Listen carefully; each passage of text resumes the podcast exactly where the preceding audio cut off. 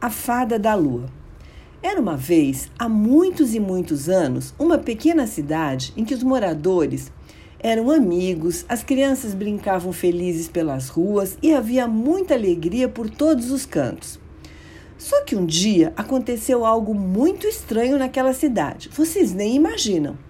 Os dias pararam de amanhecer e era sempre noite. Não havia mais luz do sol, o calor para aquecer as pessoas, as árvores foram ficando sem força e as flores pararam de brotar.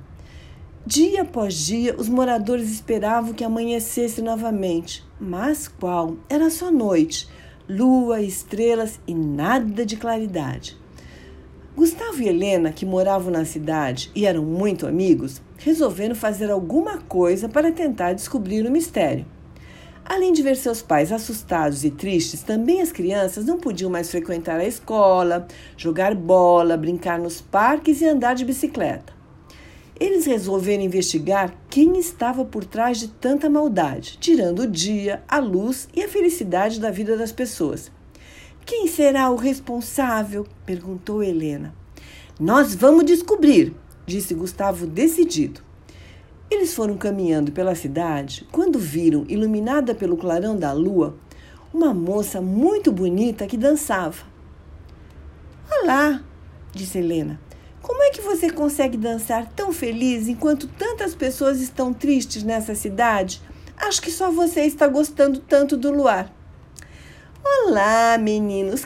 Claro que eu gosto. Eu sou a fada da lua e estou adorando, porque agora eu não tenho que dividir atenções com o sol. Fiz uma mágica para que só a noite aconteça nessa cidade. Assim todos vão gostar só de mim. Gustavo e Helena ficaram muito bravos, mas muito bravos mesmo com a tal fada da lua. Como assim? A senhora dona fada não está vendo que só está prejudicando as pessoas? Que assim é que ninguém vai gostar de você?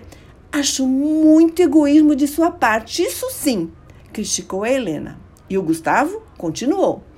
Isso mesmo, pode tratar de trazer de novo o sol para a nossa cidade imediatamente. O sol é importante para a saúde das pessoas. E quem foi que falou que o sol é o preferido? Não tem nada disso, não. Todos gostamos da lua e do sol, do dia e da noite, do frio e do calor.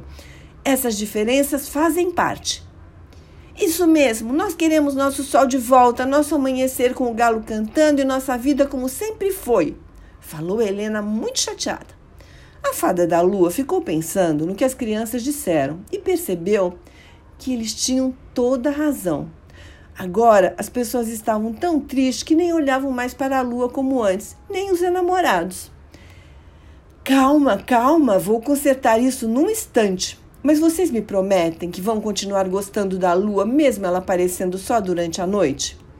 E assim, a fada da lua desfez a magia e a cidade ganhou novamente o amanhecer, o sol, a claridade, o calor e a alegria.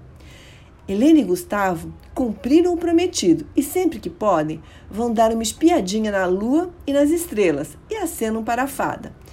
E ela sorri muito contente por não ter sido esquecida. E assim entrou por uma porta e saiu pela outra. E quem quiser que conte outra. Um beijo da vovó Ivani para todos vocês.